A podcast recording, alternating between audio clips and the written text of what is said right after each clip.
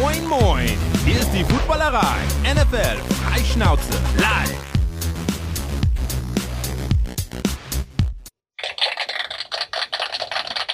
Ich habe ein Zeichen aus der Regie bekommen. Es ist soweit. Montag 19 Uhr bedeutet auch in der Offseason, dass es allerhöchste Zeit für die Footballerei ist. Deswegen moin aus Hamburg. Schön, dass ihr auch diese Woche so zahlreich hier erschienen seid. Ich sitze hier alleine, bin aber natürlich nicht alleine, wie ihr vielleicht schon sehen könnt, zu meiner da an meiner Seite auf jeden Fall in Berlin Remo. Hallo Remo, schön, dass du da bist. Hallo, einen wunderschönen guten Abend. Ich finde, wir sollten ähm, alle mal informieren, wie ruppig das hier hinter den Kulissen zugeht, weil wie wir hier mal angeschissen werden aus der Regie, bevor es hier losgeht, ist wirklich unter aller Kanone. Stolle, oh. empfindest du das auch so? Ja, dem kann ich mich nur anschließen. Also ja. hier, Zuckerbrot gab es hier schon lange nicht mehr. Nur Peitsche, Peitsche, Peitsche. Peitsche, Peitsche, Peitsche. Ja, es ist, ist alles nicht so einfach, ne? Also, naja. Aber schön, dass du es äh, von den Skipisten äh, deiner neuen Heimat geschafft hast, dich uns Gerade so. anzuschließen. Gerade so, ja. ja, ja. Man, man sieht es ja, was bei dir immer so los ist auf Instagram und so. Ja, ich tue ja immer nur so. Ich bin ja der schlechteste Skifahrer der Welt. Ja, aber dann, du dokumentierst ja deine, deine Kinder und sowas dabei, ne? Die, so sieht's aus. Ja. Kannst du ihn mal fragen, wie das mit dem Skifahren läuft und seinem Knie? Das würde mich jetzt Deswegen ja. Mein Knie ja. ist nicht mehr, spätestens seitdem Flo mich mit der Peitsche ge gejagt hat, um für sich mal ein tolles Video zu bekommen, ähm, mit dem Knie sollte ich keine Berge mehr runterheizen. So. Ja. nur, noch im, nur noch im Sessellift hoch und runter. So sieht's aus. Ja, hochfahren für die, ich genieße die Aussicht. Ist auch, ist auch sicherer, ne? Da, das denke ich ist. Ich bin ein großer Après-Ski-Fan. Ja, soll auch ganz schön sein. Habe ich noch keine Erfahrung mit sammeln dürfen, wie auch immer. Macht doch nichts. Ähm, gut, genug über Wintersport gesprochen. Olympia ist ja zum Glück auch schon vorbei. Ähm, wir haben ja auch, ähm, er zeigt auf die Seite. Warum zeigt er da auf die Seite? Hm? Egal. Okay, er sagt egal. Vielleicht, vielleicht, vielleicht, steht da ein kühles Köpi, vielleicht möchte er dich darauf hinweisen, ich weiß es nicht. Nee, das steht hier, das steht hier vor mir, aber das kann ich ja sonst mal nehmen und äh, ein Prost, ein Cem. Prösterchen. Prost. Bevor wir mit dem Wahnsinn beginnen, weil ähm, auch wie gesagt, wenn Offseason ist, ist es ja immer was los in dieser Liga, die wir ja äh, seit einer Woche schmerzlich vermissen. Ähm, ich würde sagen, ähm, wir steigen dann auch mal direkt mit ein bisschen News ein. Das haben wir ja lange nicht gemacht in dem äh, Format. Ähm, heute Morgen kam irgendwie so die, die, die Breaking News auf Breaking News, weiß nicht, ob das passt. Auf jeden Fall, ähm, bis zu 155 Spieler sind der Meinung, äh, dass sie den Combine eventuell boykottieren wollen. Also die sind eingeladen dazu und sind von diesem, von den Bedingungen dieses Bubble Combines oder so sind sie jetzt nicht sonderlich angetan.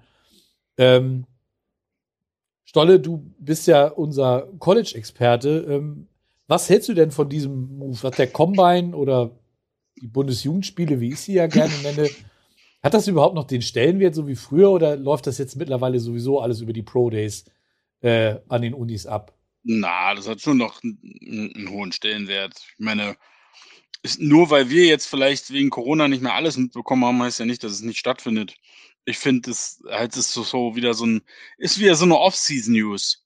Auf der einen Seite haben sie jahrelang rumgejammert, dass sie viel zu lange da bleiben müssen. Und jetzt wurde das Ganze um einen Tag verkürzt und jetzt ist es ihnen viel zu viel auf einmal. Also ich kann zwar nachvollziehen, wenn man jetzt sagt, keine Ahnung, ich möchte nicht nur eine Person mitnehmen, sondern ich möchte noch, keine Ahnung, ich habe noch ein Physio mit dabei und den und diesen und ich habe auch noch eine Tante dabei, die sich als Clown verkleidet und alle unterhält dass man die mithaben möchte. Kann ich verstehen. Aber jetzt ein Riesentheater zu machen, weil man irgendwie eine Übung mehr machen muss an einem Tag, finde ich ein bisschen überzogen.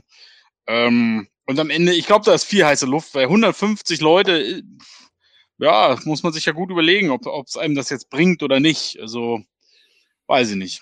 Also ich finde es ich find's übertrieben. Zumal, aber hey, haben wir was zum Reden. Ja, aber zumal ja die, die Top-Prospects können sich das, glaube ich, dann noch erlauben. Aber für, für so Spieler, die projected sind irgendwie in den späten Runden ähm, oder die darum kämpfen, überhaupt gedraftet zu werden, ich glaube, für die kann so eine Combine schon äh, den Wert steigern. Und deswegen bin ich da auch sehr skeptisch, ob die das alle durchziehen tatsächlich. Ja, man muss gespannt bleiben. Also ich habe bis jetzt noch nichts weiter gehört. Wie gesagt, heute Morgen kam das irgendwie so bis zu 155, die gesagt haben, nee, wir wollen boykottieren. Äh, bin gespannt. Ist auch noch ein bisschen hin. Ich glaube, der ist ja diesmal ein bisschen später, ne? irgendwie Anfang März erst oder so. Ähm, ja, wird also noch. haben sie alle im Pro Day und rechnen sich da wahrscheinlich sowieso mehr aus als bei mhm. der Combine. Fast, fast jeder hat ja da immer so seinen großen Tag, aber ich finde, das ist so ein bisschen. Puh. Ich glaube, das ist auch eine Frage. Am Ende des Tages gibt es bestimmt auch Teams, das eine oder andere Team, was dich nicht mag, wenn du schon so anfängst, bevor du überhaupt Profi bist. Ja, klar. Das könnte dir, könnte auch negativ ausgelegt werden, dem einen oder anderen Spieler. Ja, das sicherlich. Ähm, apropos negativ, ähm, es wurde auch bekannt gegeben, das kam jetzt, glaube ich, am Freitag, Samstag oder was, dass die NFL Mary Jo White ähm, als Special Investigator einsetzt äh, im Bereich Washington Commanders, heißen sie ja jetzt. Ähm, und das, was man Daniel Snyder da so vorwirft, äh, diese gute Frau, die hat damals auch dafür gesorgt, dass äh, Jerry Richardson die Carolina Panthers verkaufen musste. Hat, äh, war dort also ziemlich aktiv und äh, ja, bin jetzt gespannt, ob es tatsächlich dazu kommt, dass Daniel Snyder sein frisch neu umbenanntes Footballteam direkt wieder verkaufen muss. Meint ihr, ist das, ist das realistisch oder? Wäre das so? Beste, was Washington passieren könnte. Also was der Franchise passieren könnte, weil ich glaube, kein Fan in Washington, ich weiß nicht, wie viele es davon noch gibt, aber die, die noch da sind, die durchgehalten haben, ich glaube nicht, dass die große Fans von Dan Snyder sind und das auch äh, verdientermaßen. Äh, von daher, ja, wäre, wäre es eigentlich allen zu wünschen, wenn der Mann gehen müsste, gegangen wird, aber ja, ich glaube, es ist noch zu früh, um da zu spekulieren. Erstmal sollen sie alles veröffentlichen. Meine Meinung. Ja, ja, das ist, ist eigentlich eher das, was mich ein bisschen irritiert hat, schon bei der bisherigen Geschichte, dass irgendwie genau eine Sache durchgesickert ist, die Gruden-Geschichte. Und all die anderen Milliarden Mails, die gecheckt, da war gar nichts. Und das ist für mich ein bisschen, weiß ich nicht. Das kann ich mir nicht so ganz vorstellen. Ich weiß nicht, ob, ob das am Ende wirklich was bringt oder nicht. Ich glaube, der, der Richardson ist seinerzeit ja schon gegangen, bevor diese ähm, Investigation überhaupt abgeschlossen war. Ich weiß es nicht. Es ist, ja, ist mir auch egal. hey, das, hey, hey. das ist sehr schön gesagt. Ja, nächstes Thema bitte. Nächstes Thema. Ja, gut. Ähm, dann können wir eigentlich schon in, in, unsere Hauptthemen, die wir für heute vorbereitet haben. Ja, Flo wollte doch, dass wir noch kurz den Mr. Flores ansprechen. Also sprechen wir kurz den Mr. Flores an. Flo, wir ja, haben Mr. Flores angesprochen sprechen wir Mr. Flores noch an. Genau. Das er war hat einen Job in Pittsburgh. Finde ich, finde ich, finde ich cool, ja. dass, dass es doch geklappt hat. Also, dass es so schnell ging und finde ich gut. Finde ich gut, dass er jetzt natürlich nicht eine, irgendeinen Head-of was auch immer Job kriegt. Ist jetzt nicht so überraschend, aber ein Mann von, von seinem, ja, von seinem Format, der wird jetzt nicht lange irgendeinen so kleinen Linebacker-Job haben. Also, ähm, ich finde es gut. Ich finde es gut. Ich finde auch, ich glaube auch, dass die NFL das sehr begrüßt, ähm, weil die haben genug Image-Probleme ähm, ich glaube, die begrüßen das sehr, wenn das so ganz undiplomatisch und unproblematisch funktioniert hat und er einen Job bekommen hat direkt. Aber ähm, hilft ihm das oder schadet ihm das bei seiner Klage jetzt gegen die NFL? Ich glaube, ist völlig egal. Ich glaube auch. Ich, ich denke es auch. Ihm Aber persönlich hilft es, weil es eben eben diese, diese Tür, die er sich ja selber, also er hat sich ja selber einem großen Risiko ausgesetzt mit der Geschichte. Und dass das jetzt eben ja, ist, ist doch super, dass er direkt einen Job gefunden hat noch äh, bei einer gestandenen Franchise. Ähm, Finde ich gut. Also ihm, ihm hilft es nur und, und der ganzen, ganzen Anklage, was dabei am Ende rumkommt, das muss man eh abwarten. Es könnte wahrscheinlich, ich meine, wenn es jetzt wirklich langfristiger wird, das Thema, und größer, dann könnte es sicherlich ein bisschen, bisschen un, ungemütlicher in Pittsburgh werden, weil du dann natürlich auch als Mike Tomlin und irgendwelche Spieler auch mal Fragen in die Richtung bekommen wirst. Ähm, aber so weit sind wir ja noch lange nicht. Nee, und Mike Tomlin geht mit so Sachen ja auch immer ja, ja, gewohnt ist, ja. stoisch um. Ne? Das war ja bei, bei AB damals genau dasselbe. Da lässt er sich ja nicht aus der Ruhe bringen. Ich finde halt auch, ich finde es gut von, von Flores, dass er sein, ich sag mal, sein Ego so unterordnen kann, weil, wie du schon sagst, er ist jetzt halt nur Linebackers Coach und äh, Special Defensive Assistant. Wenn du vorher Head Coach gewesen bist und so weiter und so fort, könnten da natürlich ganz andere Ansprüche äh, da sein. Äh, ich denke, für, für die Linebacker in Pittsburgh ist das, ist das eine sehr gute Geschichte. Ähm, ich freue mich drauf, habe mich wirklich sehr über diese News gefreut und äh, von daher bin ich da guter Dinge. Pittsburgh zeigt halt einfach, ja, denen ist egal, ähm, ob der jetzt irgendwie dieses ja, Zusatzgewicht da mit sich rumschleppt mit diesem Lawsuit und so weiter. Die gucken einfach nur darauf, ey, das ist ein, ist ein guter Coach, der kann uns insgesamt weiterbringen und äh, deswegen wollen wir den holen. Von daher, das gefällt mir. Hm. Ganz, ganz unparteiisch.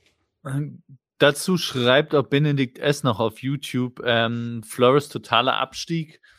Ja, beruflich erstmal ja, aber wir wissen auch, dass es gar nicht so leicht ist, wenn du Head Coach warst, ähm, dann sofort wieder einen Head Coaching Job zu kriegen. Ich hätte auch gedacht, dass Flores einen bekommt, aber ähm, ja, vor allem jetzt mit diesem Lawsuit gegen die NFL, glaube ich, ist es äh, von seiner Seite aus auch gar nicht verkehrt, da überhaupt jetzt nochmal einen Job in der NFL zu haben und wenn er da wieder gute Arbeit leistet und je nachdem, was dabei rauskommt, ähm, wird er auch, wird er auch wieder einen Head-Coaching-Job kriegen. Hoffe ich zumindest. Und er schreibt auch noch, die Commanders sind, glaube ich, zu wenig wert. Ich glaube, keine NFL-Franchise ist zu wenig wert. Egal, oh. wer, wer hier Owner ist von irgendeinem Team, die haben auf jeden Fall den Wert gesteigert. Also Dan Snyder, wenn er sie verkaufen müsste, würde er sich auf jeden Fall einen schönen Reibach machen. Ja. Zumal Washington eines der wertvollsten äh, Sportteams ja. äh, generell in der, äh, in der Welt ist. Nicht nur in der NFL. Ne? Dallas ist da ganz oben, aber Washington ist auf jeden Fall in den Top Ten äh, dort auch vertreten. Und Dan Snyder, der hat die jetzt, glaube ich, Ende der 90er gekauft.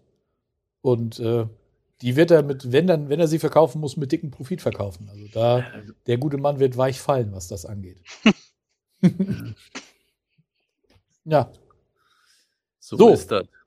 Steigen wir ein in die großen Fragezeichen der Offseason.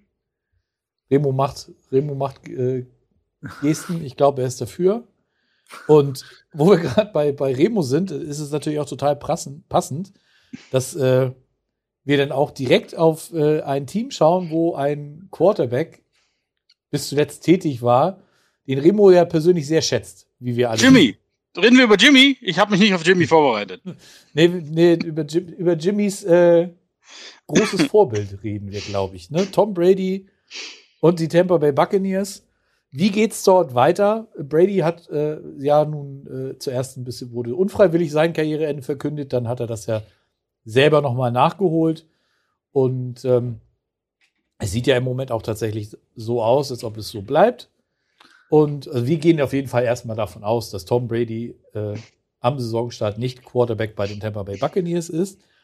Die Frage, die sich mir jetzt stellt, ist es Kyle Trask oder kommt da jemand via Free Agency oder wird sogar eventuell im Draft geschaut, ob man da eine Lösung findet? Ähm, Remo, was, was wäre für dich denn die, die logische oder für dich persönlich vernünftige Herangehensweise der Buccaneers jetzt äh, um dieses Problem, diese Baustelle auf Quarterback zu lösen? Ähm, ist eine gute Frage. Ich glaube tatsächlich, dass die Buccaneers mehr oder weniger da in einer absolut beschissenen Position sind gerade, weil egal mit diesen Kontroversen von Brady, erstmal hat er sich ja nur bei den Buccaneers verabschiedet, dann hat er geantwortet auf ähm, Bill Belichick, das auch natürlich bei den Patriots und bester Trainer aller Zeiten und auch da tschüss. Und dann hat er in seinem Podcast, ich glaube zwei Tage später gesagt, ja, aber sagt niemals nie, als er gefragt wurde, ist jetzt wirklich Schluss. Also deswegen, da schwirrt immer irgendwie was rum. Ich glaube aber definitiv, bei den Buccaneers ist Schluss für Brady. Ähm, was wiederum heißt für die Buccaneers, dass da ein Riesenloch ist und ganz viele Free Agents, die sie haben, werden sie auch nicht mehr halten können ohne diesen Brady-Faktor. Und dann haben sie, ja, weiß ich nicht, Kyle Trask bin ich noch skeptisch. Also wir haben ja noch nichts gesehen, aber weiß nicht, ob das die Lösung ist.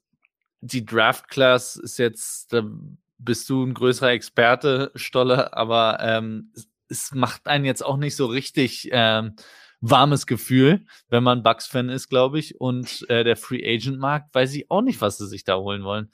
Außer man holt Jameis Winston zurück und das wäre die, Uh. das wäre die schönste, Famous unterhaltsamste Variante auf jeden Fall. Ich glaube, die, die Bugs ähm, werden nach diesem Honeymoon, die sie, den sie hatten für ein oder fast zwei Jahre, werden die ganz böse wieder aufs Gesicht fallen. Äh, ähm, ich glaube, dieser Kader, den hast du halt wirklich zusammengestellt für diesen Run. Du hast ihn sogar ein zweites Jahr nochmal zusammenstellen können, was fast unmöglich ist, aber irgendwie haben sie es hinbekommen. Ähm, es hat aber diesmal nicht gereicht und jetzt, die haben ja wirklich so eine arschlange Liste an Free Agents, die, die werden die gar nicht halten können. Da werden ganz wenige bleiben und wie ihr schon angesprochen habt, viele sind ja auch aus, haben ja auch auf Geld verzichtet. Ähm, das wird böse auseinanderfallen. Ähm, ich glaube, die Bucks könnten ja wieder dahin kommen, wo sie herkamen. So schön im Mittelfeld, schön graue Maus wieder.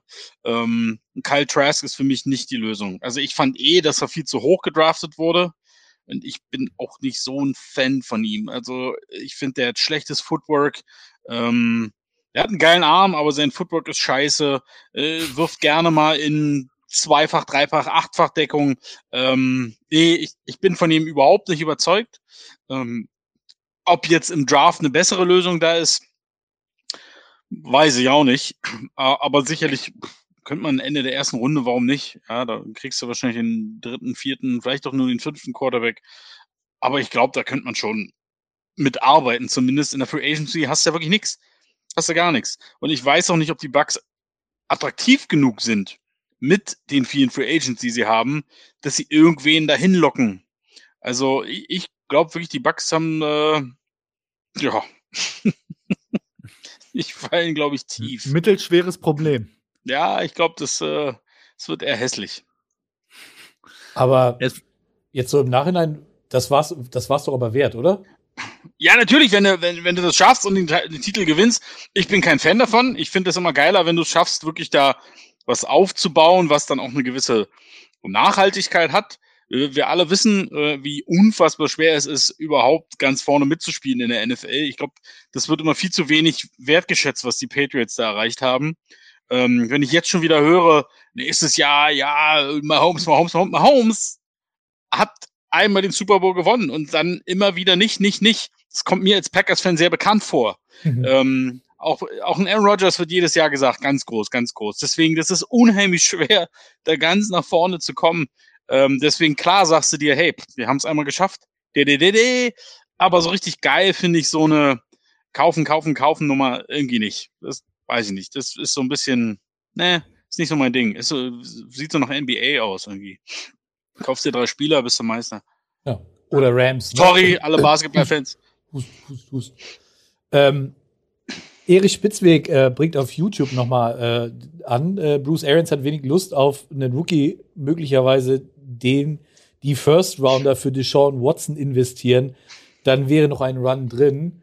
Ähm, Deshaun Watson haben wir später auch nochmal als Thema. Äh, glaub, die Bucks auf haben nicht mal das Geld dann für Deshaun Watson. Das ist glaub das eben, das wollte ich gerade sagen. Der ganze Baggage, den du da noch mit hinschleppst. Und ich bin tatsächlich eher überrascht, dass Bruce Arians nicht auch in Rente gegangen ist. Mhm. Hat er ja schon mal gemacht. Jetzt hat er alles gewonnen. Jetzt hat er wieder alles verloren. Und ich bin echt überrascht, dass er nicht gleich nach Brady oder schon vorher gesagt hat, aber schön, danke, hab doch alles erreicht, weil jetzt wirklich noch mal so so halb bei Null anzufangen, äh, Respekt, aber äh, hätte ich hätte ich echt nicht erwartet, dass das durchzieht. Ja, das war auch ein Move, auf den ich gewartet habe. Ich hätte so zum Beispiel, als äh, Byron Leftwich bei den Jaguars raus war, da spätestens habe ich eigentlich gedacht, okay, das wäre jetzt eigentlich so der, an den er die Geschicke gut übergeben könnte und wollen würde. Habe ich doch, jetzt ist der Zeitpunkt, glaube ich, der, ist, der Zug ist abgefahren, würde ich sagen. Aber nichtsdestotrotz, wie, wie Stolle schon sagte, also mit den ganzen Free Agents und dennoch Watson, weil Houston auch gesagt hat, die gehen nicht von ihrem Preis runter, drei First-Round-Picks und so weiter. Da, den kriegst du nicht mal eben einfach so. Gut. Ähm, Halt, ja, ich funk jetzt mal dazwischen. ja. Ja, weil Brady und Bucks, ne, kennt ihr alle, also nicht mehr Bucks, aber Brady, auch wenn er jetzt nicht mehr Leistungssportler ist, bin ich mir sicher, dass Tom Brady mh, auch weiterhin an der TB12-Methode und all seinen interessanten Ernährungsmethoden festhält. Auch wir sind da stark, vor allem Flo, Flo, der leider viel zu selten vor der Kamera ist.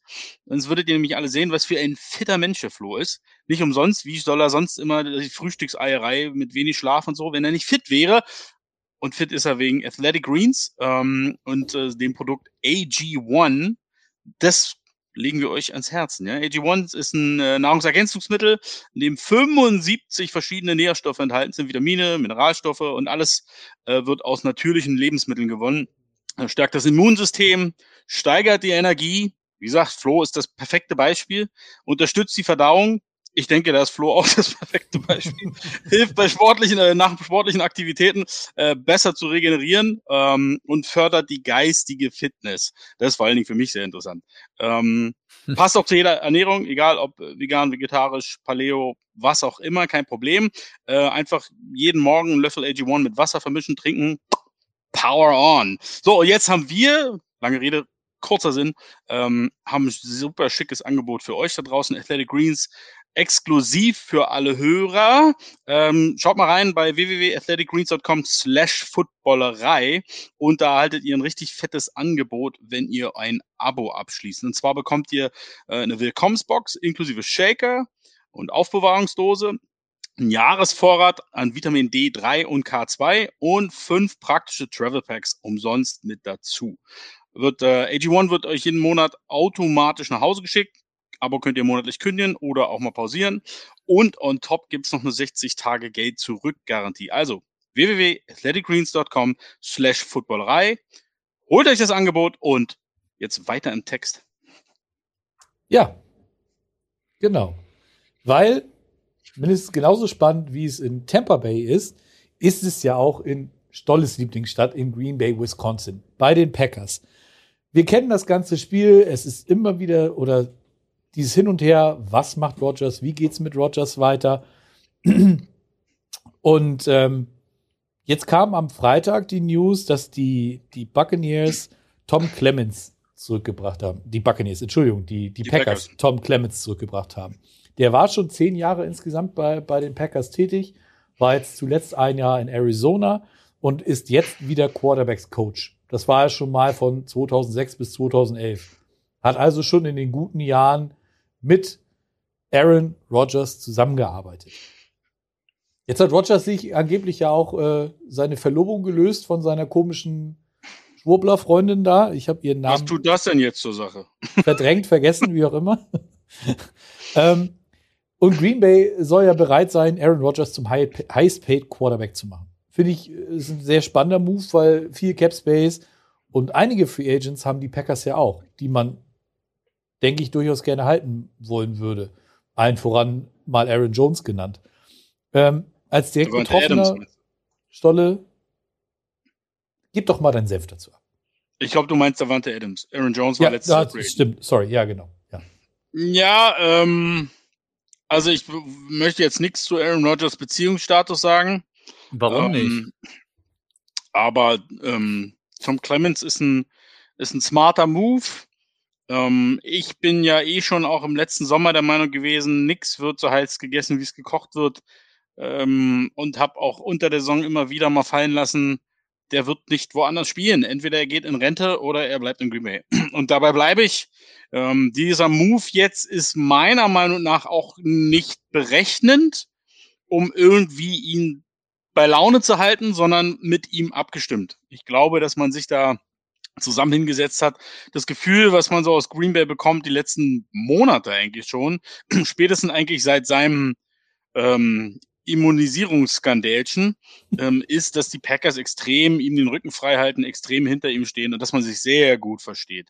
Ähm, klar hat er sich nach der Saison hingesetzt und sagt, er hat keinen Bock auf ein, auf ein Rebuild, kann ich nachvollziehen, ist ja auch eher, sage ich jetzt mal, ein bisschen übertrieben. Also ein Rebuild sieht anders aus, aber ich verstehe, was er meint. Theoretisch, wenn es ganz kacke läuft, könntest du deine Top 3 Receiver und dein Top Titan verlieren. Wird so nicht kommen, aber ich kann verstehen, was er meint. Aber ich glaube, man wird sich da einig werden, wenn du kein Geld hast, naja, dann musst du halt wahnsinnig viel in Handgeld investieren. Ähm, ich glaube, da hat keiner was dagegen. Ähm, hat man mir bei der Footballerei auch schon angeboten. Die Summe kann ich jetzt nicht nennen die würde den Rahmen hier sprengen. Ähm, nein, also. Oder auch Stillschweigen vereinbart. genau, das sowieso. Na, also ich sag, ist total eklig und langweilig und tut mir wirklich leid, aber ich glaube, das ist, es gibt andere Teams, wo es mehr Drama geben wird als in Green Bay. Entweder geht in Rente oder der bleibt bei den Packers. Davante Adams wird dann entsprechend im, im schlimmsten Fall mit einem Franchise-Tag gehalten. Ähm, auf die anderen Free Agents kann ich, also auf den Verde Scantling kann ich verzichten. Ein Lazar ist auch ersetzbar. Ein Tonyan, der hat sich ein Kreuzband gerissen. Der wird für sehr wenig Geld noch ein Jahr dranhängen in Green Bay. Das ist so ein klassischer Fall, den du dann hast. Ähm, interessant wird es eher noch mit dem Campbell, mit dem Linebacker, der ja nun wirklich eine Übersaison gespielt hat, mit dem, da hat keiner mit gerechnet. Das wird schwer, den zu halten, finanziell. Ähm, ja, aber ich glaube, die Packers werden schon Wege finden. Den einen oder anderen musst du halt wahrscheinlich absägen. Ähm, aber dann gehst du vielleicht im Draft wieder auf einen Pass Rusher oder so. Also, oder ein Quarterback, ausnahmsweise mal wieder. Ja, und das wäre natürlich auch eine Option. Quarterback. Ja. Oder ein Wide Receiver. äh, ich glaube, Green Bay an der ersten Runde. Ich glaube tatsächlich, dass insgesamt wirklich nichts äh, so heiß gegessen wird, wie es gekocht wird. Aber ich glaube, dass wir die ganze Offseason über schön kochen werden da in Green Bay. Natürlich. Weil Natürlich. Da, da hat jeder den Finger drauf und das ist eine Story, die wird uns wirklich begleiten, sobald Aaron Rodgers einen Furz quersetzt. Er hat ja gesagt, er wird sich, er wird sich, er wird sich äußern, also so wie ich es verstanden habe, wird er sich äußern, bevor die Free Agency losgeht. Mhm. Und dann ist, dann sagt er wieder am Draft Day, ah, ich bin doch ein bisschen unzufrieden, mal gucken, was ich noch mache. Was ist eigentlich mit Jeopardy und äh, Olivia Mann wollen wir nicht mal wieder, wo ist eigentlich Kanye West und AB? Wollen wir nicht mal ausgehen, alle zusammen? Äh, wer weiß, was da noch kommt bei, also dem traue ich mittlerweile auch alles zu und ich glaube wirklich, dass uns das egal was gesagt wird, wie er gezeigt wird, irgendwas wird reininterpretiert und es wird eine Riesenstory bleiben.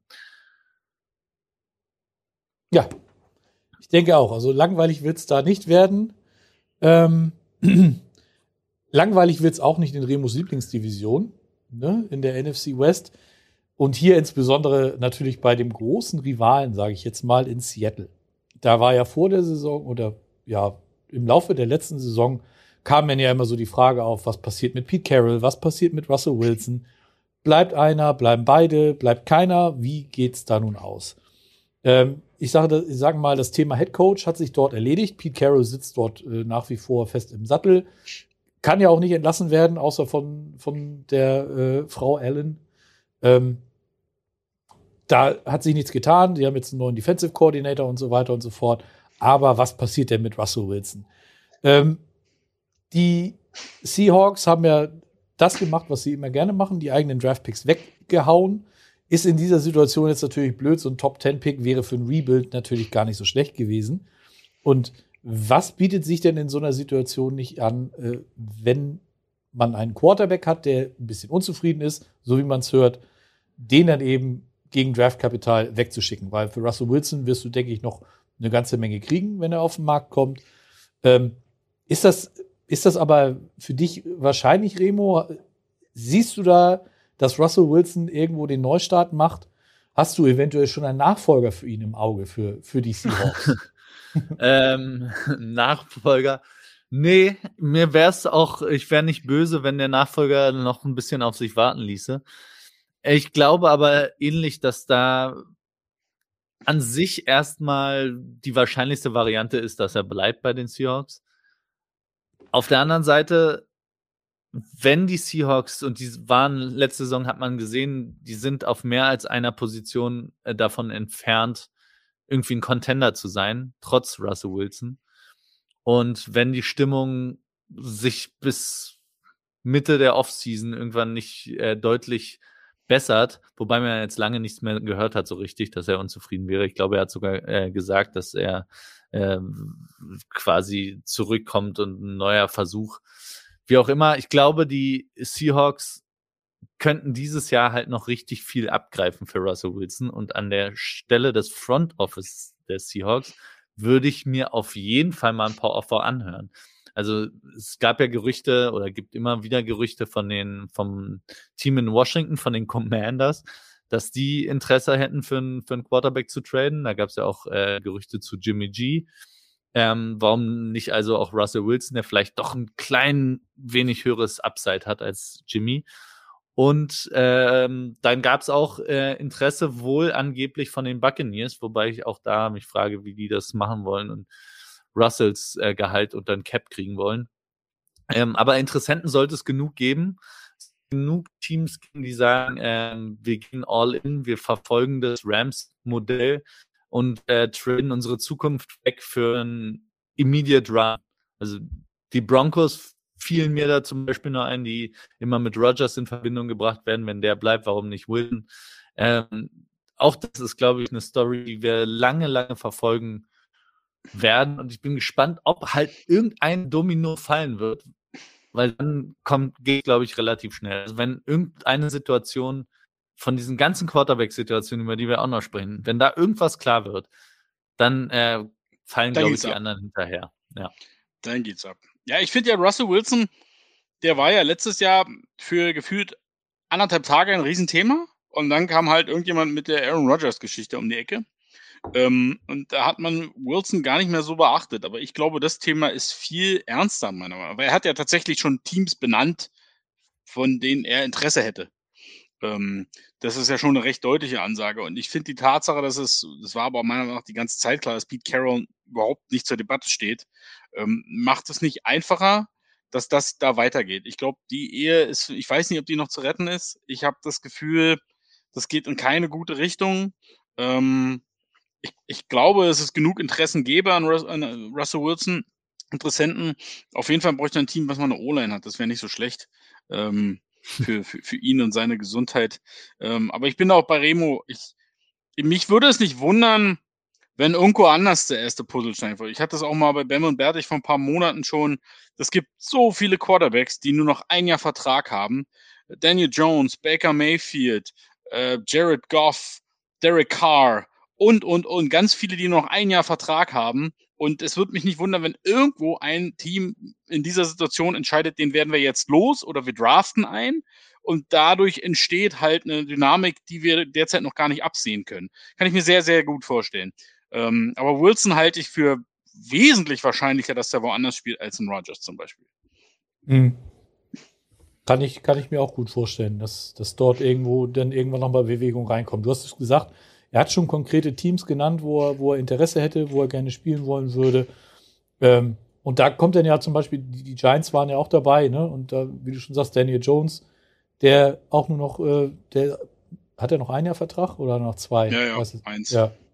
Ne? Also, das, wie gesagt, da kommt dann irgendwie was, irgendwo fängt es an und dann geht's rund. Ähm, ich glaube nicht, dass Seattle das erste Team ist, wo was passieren wird. Das ich glaube, das ist in einer anderen Division, da, da kommen wir gleich auch noch drauf. Ähm, aber ja, ich gucke gerade noch mal, was die, die Community sagt. Die hatten jetzt mehr hauptsächlich zu, zu Rogers und, und äh, Mr. Love äh, ein bisschen äh, gesprochen. Zu Russell Wilson sehe ich noch nicht so viel. Die ähm, Frage ist nicht, wo Wilson spielen soll, sondern wo Sierra leben will, schreibt KevKev999 noch. ja. Äh, ja. Und die war ja großer New York-Fan, glaube ich, ne? Deswegen war das. Er halt ist nicht immer, großer New York-Fan. Das weiß ich nicht. Also, das stimmt. Ja. Wenn ich mir aussuchen könnte, würde ich wahrscheinlich auch eher New York nehmen als Seattle. Da regnet es mir zu häufig. Ja, mhm. gut. Aber, ja, gut, du bist aus Hamburg auch weggezogen. Mein, mein, mein sagen. Favorit, Aber du bist ja Hamburg-Fan. Mein Favorit für, für Russell Wilson sind immer noch die Panthers. Ja. Carolina die sind auch so ein, die sind auch so ein Team, was, was ich sag mal, desperate genug wäre. Ja, die wären bescheuert genug, so, so, ja. so da alles reinzuwerfen, weil die letzten Jahre hat es nicht so gut funktioniert. Die haben auch einen Owner, der bescheuert genug wäre. Und Russell Wilson ist ja in Carolina zum College gegangen, in North Carolina. Also da hat er, mhm. es ist ja jetzt nicht New York, also Sierra mag das vielleicht nicht so. nee, Charlotte ist nicht so wirklich New York. Charlotte ist wirklich, wirklich nicht New York. Das kann man festhalten. Ähm, also showmäßig ist da, glaube ich, nicht viel los, außer sie will auftreten beim äh, Jahrestreffen der US Bank of America. Ähm, Zum Beispiel, oder? Aber, ja, NASCAR wäre gar nicht, gar nicht so, so unwahrscheinlich, das stimmt. ja. Ja. Ähm, ja, ich glaube, es gibt einige Teams, die interessant wären, wobei von den genannten, also ich weiß gar nicht, wer war es, waren die Raiders, es waren die Giants und ähm, die Bears und die Saints, die er selber noch genannt ja. hatte. Genau. Bears, Ja, die Bears sind raus, die. Saints wären eine Option, aber die haben so viel Minus. Ich glaube, da kommst du gar nicht raus aus der Krise. Ja, Da sehe ich einen Wilson aus finanziellen Gründen wirklich gar keine Chance. das denke ich auch. Selbst Lass uns weiterziehen. Wir haben Genau. noch ein paar Quarterbacks. Richtig. In der AFC South nämlich. Da kommt der angesprochene, vorhin schon angesprochene Deshaun Watson jetzt äh, wieder ins Spiel. Ähm, es laufen immer noch diese 22 Civil Lawsuits gegen ihn.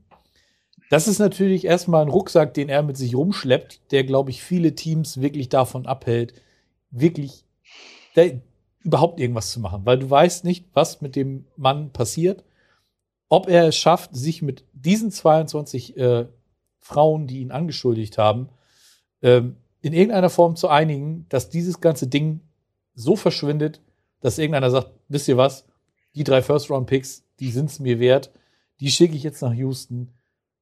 Ich will mit Deshaun Watson den äh, All-In gehen, den, neuen, den Neuanfang starten, was auch immer. Ähm, dazu, egal ob, da nun zu ob das zu einer Einigung kommt oder was auch immer, ich glaube, die Gefahr, dass er auf die Commissioners Exempt List kommt, ist immer noch gegeben. Also, dass er äh, zumindest gesperrt wird für das ein oder andere Spiel. Das hat äh, Ezekiel Elliott ist damals gesperrt worden und so weiter und so fort. Ich könnte mir vorstellen, also da kommst du auch nicht drum rum. Du musst dir also auch im Klaren darüber sein, dass du den nicht von Anfang an zur Verfügung hast. Ähm, ich glaube tatsächlich, in Houston wird er nicht mehr spielen. Also, die haben ja nun mal äh, das Glück gehabt, dass sie einen Rookie-Quarterback gefunden haben, der gar nicht so verkehrt aussah.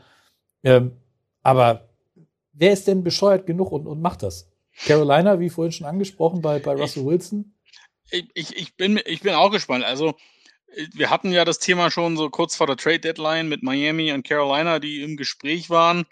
Natürlich, stellt- ich habe das damals nicht nachvollziehen können, weil ich finde das einfach sehr, sehr fragwürdig, äh, in so einer Situation, in der der junge Mann ist, äh, ihm irgendwie, naja, einen Weg raus zur Hälfte zumindest zu gewähren. Aber auf der anderen Seite frage ich mich, haben diese Teams das nicht nur gemacht, um einfach mal ab, auszuloten, wo steht die ganze Geschichte überhaupt? Wie realistisch ist es?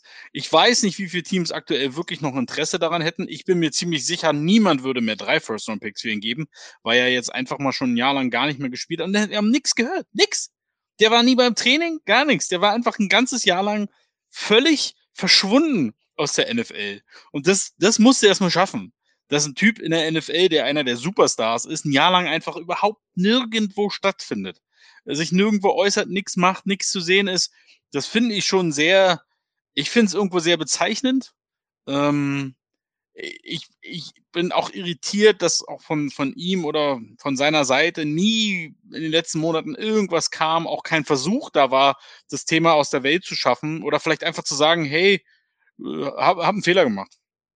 Äh, klar, dann gibst du natürlich was zu, aber äh, offensichtlich versucht man da ja ganz anders rauszukommen. Ich, ich finde das sehr, sehr schwierig. Ich bin mir ehrlich gesagt nicht sicher, ob wir ihn überhaupt noch mal in der NFL sehen werden. Oder ob es am Ende nicht die USFL ist. Ha, jetzt habe ich sie untergebracht.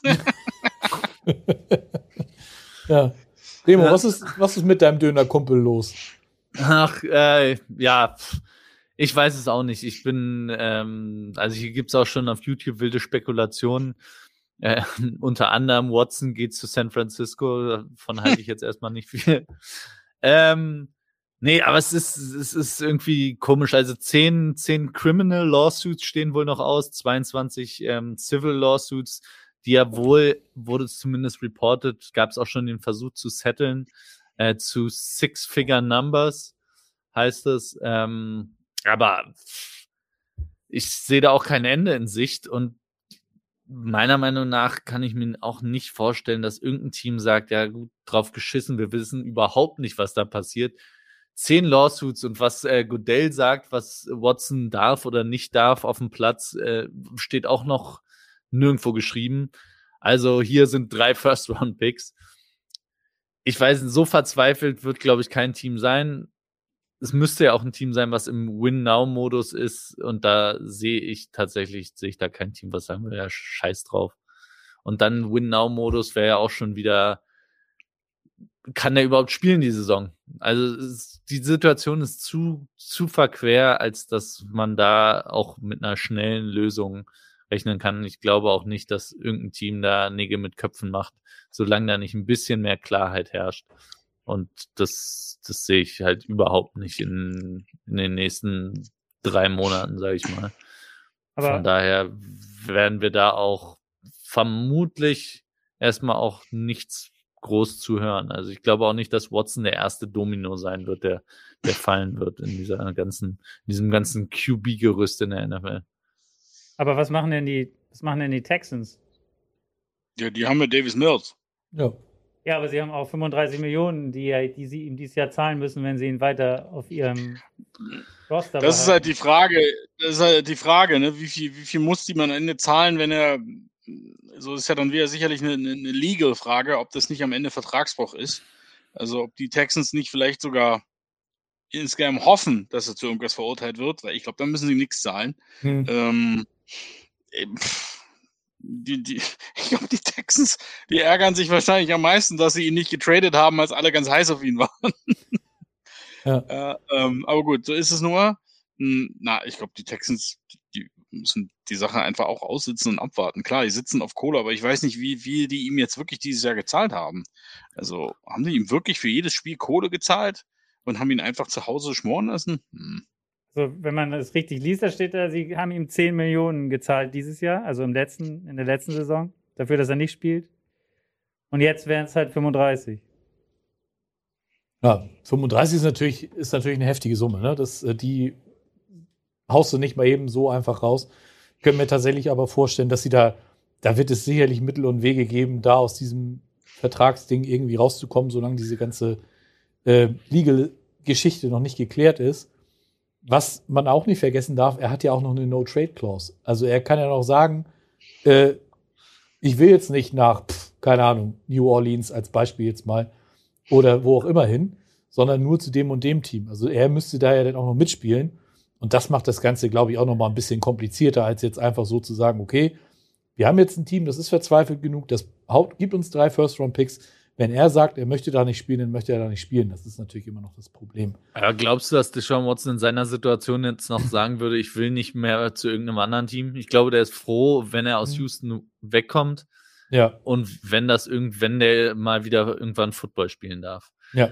Wenn er das darf. Ähm, die, die andere Sache, Houston, ich glaube, das Geld ist dann, ist eine Sache, aber ich, wenn du ihn cuttest, ich weiß nicht, du bist halt so weit weg noch davon, irgendwie eine Rolle zu spielen im Playoff-Rennen. Von daher kann ich mir gut vorstellen, dass du sagst, ja, scheiß drauf, wir schlucken das Geld mit und haben dafür die Chance, halt zwei oder drei First-Round-Picks nochmal zu kriegen für mhm. ihn, wenn sich da irgendwas tut bei seiner, in seiner Situation. Ja. Denke ich auch. Erstmal aussitzen und äh, jetzt kommen wir für mich quasi zur, zur spannendsten Situation, nämlich dem möglichen ersten Domino. Äh, wir bleiben in derselben Division und wir gehen nach Indianapolis zu den Colts. Am 18.03. läuft die Deadline aus, bei, an der die Colts Carson Wentz entlassen könnten. Am 19.03. würden sie ihm nämlich 13,3 Millionen Dollar äh, schulden, weil das ist in dieser Rosterbonus wird dann automatisch garantiert. Ähm, Anfangs dachten wohl alle, dass das Wenz äh, in Indy zusammen mit Frank Reich, dass das funktionieren kann. Und es sah ja auch, phasenweise sah es ja auch wirklich ganz gut aus. Aber was dann äh, so zum Ende der Saison hin passiert ist, hat, glaube ich, vielen die Augen geöffnet. Unter anderem vor allen Dingen auch Jim Irsay, der, der Owner der Colts, der sich sonst eigentlich, ich sag mal, immer relativ zurückhält, was so, so Teamführungsgeschichten äh, angeht, außer bei Quarterbacks. Er hat damals äh, Peyton Manning entlassen, weil er sich sicher war, mit Andrew Luck, mit dieser Gelegenheit, äh, das musst du jetzt machen. Und er sagt jetzt einfach, oder er hat ja zum Ende der Saison hin gesagt, dass, dass es nicht passt, dass es nicht sein Quarterback ist. Und jetzt hast du natürlich den in meinen Augen Fehler gemacht und du hast ihn so viel spielen lassen, dass du den Eagles jetzt einen First-Round-Pick geben musst. Das heißt, die Eagles haben den 16. Pick im Draft von den Colts gekriegt, lachen sich darüber tot, weil sie das Wenz-Thema losgeworden sind. Und die Colts stehen im Prinzip wieder genau an derselben Stelle, wo sie letztes Jahr standen. Vor einem Jahr war es äh, Philip Rivers, der gegangen ist, der seine Karriere beendet hat. Und dafür haben sie dann eben Wentz geholt. Und für mich ist das, das Jahr, dieses Experiment mit Wentz ist gescheitert, in meinen Augen. Also die müssen dort irgendwas machen. Das Problem ist, was willst du denn machen? Im Draft, wie gesagt, du hast keinen First-Round-Pick mehr. Musst du denn eventuell einen deiner Top-O-Liner, wie zum Beispiel Quentin Nelson oder, oder Ryan Kelly oder so, musst du den irgendwie in irgendein Trade-Paket reinpacken, dass du dort dir einen neuen Starter holen kannst? Ähm, ich weiß nicht, wie, wie, siehst du das, Stolle? Was, was wäre der Weg, den, den die Colts jetzt gehen müssen? Also erstmal bin ich nicht ganz deiner Meinung. Also ich, ich finde, wenn du diesen, diesen, diesen Deal machst, dann musst du halt am Ende auch damit leben, dass das eben vielleicht ein First-Round-Pick wird. Also ihn dann irgendwann auf die Bank zu setzen, damit es keiner wird, das ist ja auch keine Lösung. Vor allen Dingen, wenn du um Playoff-Flat kämpfst. Also das, das Risiko war ihm, glaube ich, von Anfang an bewusst. Ähm, klar, stehst du jetzt da und sagst, ha, ha, ha, machst mhm. den Nelson. Ähm, aber das, das macht keinen Sinn, einen Quarterback nur eine halbe Saison zu spielen, damit er, also dafür haben sie ihn ja nicht geholt. Ähm, sondern eigentlich haben sie genau dafür geholt, dass er dann am Ende, wenn es wirklich wichtig ist, performt. Dem war nicht so. Ich möchte aber jetzt auch nicht alles auf ihn schieben. Die Colts haben insgesamt, also wie die die Playoffs noch verspielt haben, das war dann schon auch ein Team-Effort, muss man auch sagen. Mhm. Da haben wir gerade gegen im letzten Saisonspiel hat ja so ziemlich jeder versagt. Ähm, es ist aber ein Riesenfehler, den sie gemacht haben. Und ich, ich das überrascht mich vor allen Dingen, weil, weil ich mag den Ballard, den GM, und der hat bisher eigentlich nie irgendwelche irgendwelche fetten Moves und Deals gemacht. Das war so der erste und der ist halt voll in die Hose gegangen. Ja, sonst haben die Colts eigentlich, selbst wenn sie viel Geld hatten, sind dezent mhm. einkaufen gegangen. Äh, und hier sind sie mal all in und ist voll schief gegangen. Jetzt haben sie zwei Jahre in Folge äh, sich Quarterbacks geholt, die, bei denen es eben am Ende nicht das gebracht hat, was sie wollten. Meiner Meinung nach musst du jetzt eigentlich sagen, du musst auf den Rookie gehen und dir ein bisschen Zeit geben äh, noch ein drittes Mal jemanden holen in der Hoffnung, dass der die Lösung ist. Auf dem Free Agent Markt ist nur ist grottig was unterwegs. Also was willst du da holen? Bridgewater, ein Trubisky? Na Halleluja. Ähm, und ein Trade. Ich weiß nicht, ob sie nochmal das Material haben, um nochmal so ein Trade zusammenzupacken. Ja, das ist das ist das ist der Punkt. Also ein Russell Wilson fände ich spannend hier. Ich fände alle möglichen Quarterbacks hier spannend. Aber haben die Colts überhaupt noch das am Start, um so einen Trade überhaupt noch eintüten zu können. Deswegen, ich glaube, sie haben gar keine andere Wahl, als ihn ziehen zu lassen, sich einzugestehen, dass das leider nicht funktioniert hat. Ähm, und tatsächlich zu sagen, wir, wir müssen mit einem Rookie arbeiten. Was ich aber gar nicht so schlimm finde, weil die Colts insgesamt sehr, sehr viele gute, funktionierende Mannschaftsteile haben und äh, meiner Meinung nach auch mit einem Rookie äh, erfolgreich spielen können. Remo ja, ja. unentschlossen? Ja, ich weiß nicht. Rookie erfolgreich spielen können. Was Hallo, Mac Jones. Was ist, ja. Aber haben die, haben die Colts gerade einen Mac Jones im Kader? Ich weiß nicht. Nee, ein Rookie, Sam den Ellinger. musst du dir ja noch holen. Ach, den ja, musst du dir noch holen, ja. Das ist ein Rookie. Wie gesagt, ein Rookie. Ah, ich finde, die Colts haben aber, ja. die haben eine starke O-Line, die haben sehr, die haben das beste Laufspiel der NFL gehabt. Sie haben äh, in der Defense auf allen Ebenen absolute Top-Performer. Ähm, sie sind gut gecoacht. Ich finde den Colts. Und trotzdem sind sie am Schluss nicht in die Playoffs ja, gekommen. Das war eine Veteran, absolute, zugegebenermaßen eine Schande. Ja. Ja, aber ich glaube, dass die Colts auch mit diesem Kader, gerade deswegen, weil das eine Schande ist, dass du nicht in die Playoffs kommst, einen Kader ja eigentlich hast, der gemacht ist, um zu gewinnen jetzt. Die, alle Mannschaftsteile, bis auf den Quarterback, sind doch gut genug, um auch in den Playoffs ein, zwei Spiele ge zu gewinnen. Und wie wir von den Bengals gesehen haben dieses Jahr, wenn du ein bisschen Glück hast, dann kann es auch ganz weit gehen.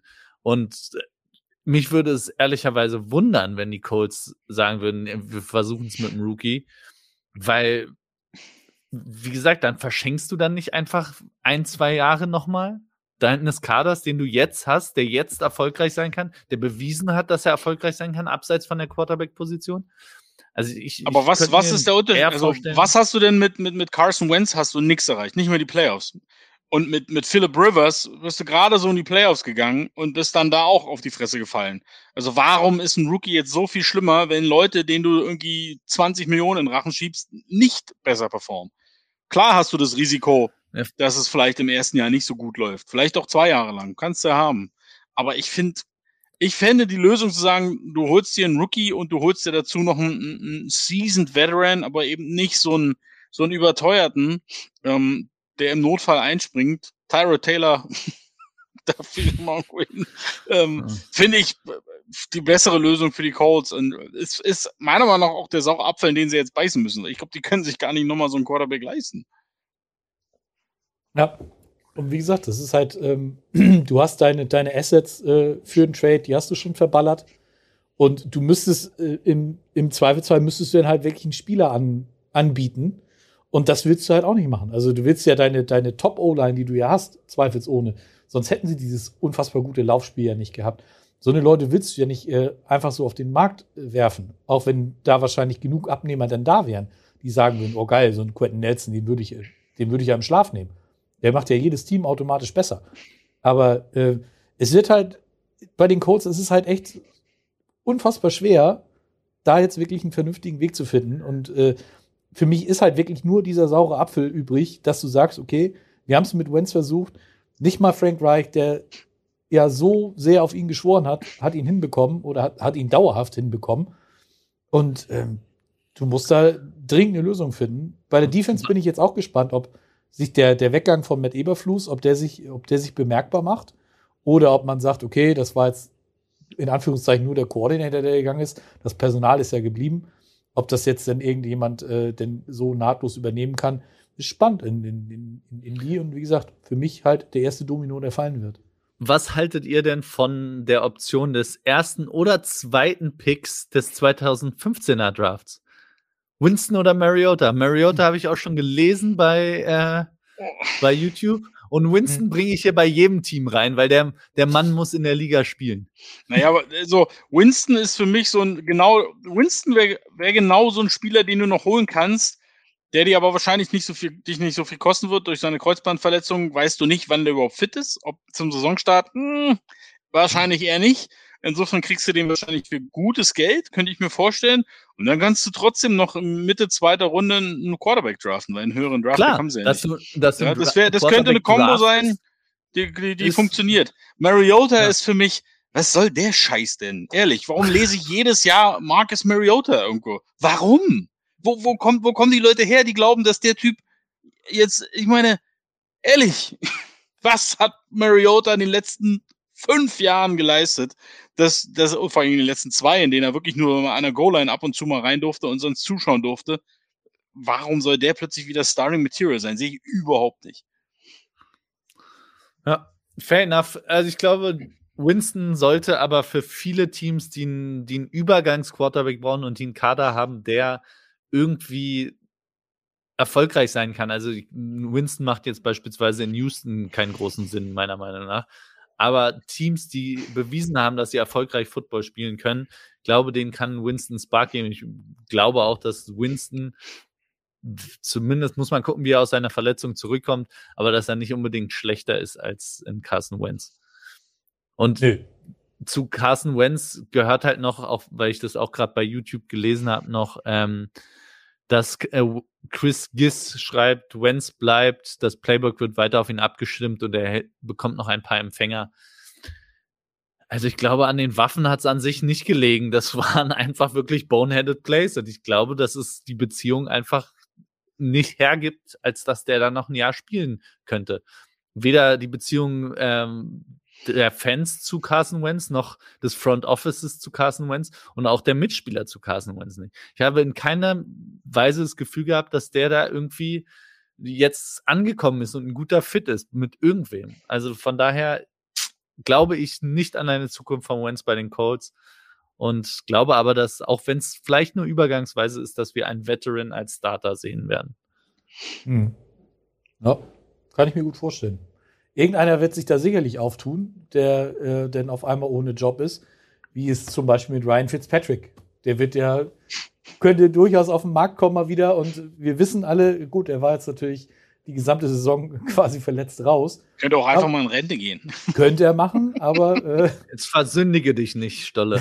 Na, ich liebe, ich liebe ihn, aber ich meine, der Mann ist, hat in Harvard studiert. Er sollte schlau genug sein, zu wissen, wann es gut ist. Ja bleibt auf jeden Fall spannend, was, was bei den Colts passiert. Ähm, Ja, Remo, du hast, du hast James Winston ja gerade noch mal wieder ins Spiel gebracht. Famous Jameis, ähm, damals gestartet in Tampa Bay. Wäre der nicht eine Option für die Buccaneers? Ja, für die Bucks, ich glaube, dass der für viele Teams eine Option ist. Auch, äh, ich meine, was passiert in, in New Orleans? Was passiert jetzt ohne Sean Payton? Da, die, wollen die mit Taysom Hill als Starting Quarterback in der Saison gehen? Ich glaube nicht. Ich glaube, der hat auch gezeigt, dass der halt doch vielleicht eher als Tight End bezahlt werden sollte und nicht als Quarterback. ähm, auch da, warum, warum sollte er nicht bei den Saints auch bleiben? Ich meine, die haben gesehen, dass die Saints mit Winston in der Offense zumindest einigermaßen funktionieren. Es war auf jeden Fall die beste Option, die sie hatten in dem Jahr, bevor er sich verletzt hat. Ähm, von daher Winston, auch. Winston finde ich spannend. die haben eine schwere Cap-Situation, die Saints. Ja. Insgesamt ist es, es sollte Winston auf jeden Fall bei vielen Teams auf dem Zettel stehen und steht da wahrscheinlich auch vor allem bei den Teams, die vielleicht nicht so viel Cap Space haben, weil er vermutlich für einen ein- oder zwei Jahresvertrag für ein vernünftiges Gehalt zu haben wäre. Ich, ich glaube gar nicht, dass Winston so günstig sein wird. Ich glaube, der ist nämlich, der weiß nämlich selbst klar, Knie ist ein Thema, keine Frage. Aber eben genau, weil es genug Teams gibt, die vielleicht gar nicht genau wissen, wohin der Weg gehen soll und suchen wir eine Übergangslösung und eine Dauerlösung, trauen wir dem Draft oder auch nicht. Ich glaube, der könnte, der könnte ein paar Millionen mehr kriegen, als man denken würde, weil der Markt für ihn größer ist als für andere. Eben schon mal an, rein natürlich gesehen, weil es aktuell überhaupt keinen Quarterback-Markt gibt, wenn man mal ganz ehrlich ist. Ja, in der Free Agency ist er der Einzige, der wirklich relevant ist. Und Teddy Bridgewater würde ich jetzt schon sagen, nee, hat bewiesen, dass er ein solider Backup ist. Ähm, also ich glaube, er ist der Einzige, der irgendwie da drin steht. Und solange niemand anders auf dem Markt landet, hat er da, glaube ich, ordentlich Leverage, um zu sagen, Knie hin oder her, gibt man noch ein paar Mille mehr. Boah, hat sich gereimt. Ey. Boah, hat sie, du bist, du bist ein Poet, ey. T-Shirt! Knie hin oder her, gibt man ein paar Mille mehr. Großartig. Ja, ich denke halt auch, dass, ne, dass die, ne, die, die Nachfrage regelt das und äh, wie du schon sagst, er ist da im Moment Schöne einfach. Grüße an Christian Lindner. Ja, ist da im Moment die, die beste Option, die du wirklich finden kannst. Ob, wenn mir das vor drei Jahren einer erzählt hätte, dass ich Jameis Winston als beste Option in, in, in einer Free Agency Klasse äh, oder Ja. möglichen Free Agency Klasse bezeichne, da hätte ich mich, glaube ich, auch selbst für gegeistert dann. Aber gut, man lernt ja nie aus. Grille wird's wahrscheinlich freuen, der alte Jameis Winston Supporter. Ähm, in Pittsburgh wird er zum Beispiel auch immer wieder ins Spiel gebracht. Ähm, definitiv auch eine Option und wäre für mich halt auch ein Upgrade über Rudolph oder Dwayne Haskins. Aber gut. Ja, Was Ja, sagt was- denn Flo dazu? Was passiert denn in Pittsburgh? Ich meine, da muss ja irgendwas passieren. Die können ja nicht ernsthaft mit einem der beiden als Starting Quarterback in die Saison gehen, oder? Und Ich hoffe es wollen- nicht. und Ich wäre mir bei Rudolph gar nicht so, so sicher. Ich meine, der hat ja nun schon seine Spiele bekommen und obwohl er meiner Meinung nach bewiesen hat, dass er es nicht ist, ist er immer noch da. Also eh, eh alle Stricke reißen, würden sie wahrscheinlich ihm eher den Job geben. Ich weiß nicht, Pittsburgh finde ich, finde ich schwierig, weil sie auch so eine sch schlechte O-Line-Situation haben. Eigentlich haben sie ja geile Receiver. Also als Quarterback spielst du ja da gerne, glaube ich, wenn die in ihre O-Line investieren würden. Ich bin, ich bin Pittsburgh finde ich wahnsinnig schwer zu lesen. ist auch so ein Mike Tomlin-Ding. Dem kannst du ja gar nichts ansehen, Mhm. was sie vorhaben. Aber ich glaube, dass die Steelers auf jeden Fall im Draft ein, ein, ein sehr genaues Auge auf einige Spieler werfen werden. Ähm, ja, das, das finde ich interessant. Was sieht, wie sieht denn Flo die Situation in Pittsburgh? Möchte er sich dazu äußern? Ich muss gerade was nachgucken, dann kann ich mich das äußern. Er muss was nachgucken. Er muss was nachgucken. Ja. Also, ich muss ganz ehrlich sagen, Rudolph, also Kevin Colbert hat heute auch gesagt, dass äh, er sich das durchaus vorstellen kann, dass Mason Rudolph der, der Starter ist. Der hat jetzt, glaube ich, zehn Starts gemacht insgesamt in seiner Karriere, steht bei fünf, vier und eins. Das glorreiche Unentschieden letztes Jahr gegen Detroit. Ähm, äh, ja, du hast halt erstmal wirklich Das ist schon Disqualifikation genug. ja, das war wirklich Disqualifikation genug. Aber wie gesagt, ich traue den Steelers das eben durchaus zu, dass sie sagen, okay, wir, wir geben ihm dieses eine Jahr, ähm, wo er sich beweisen darf. Er hat, glaube ich, auch noch dieses eine Jahr Vertrag genau.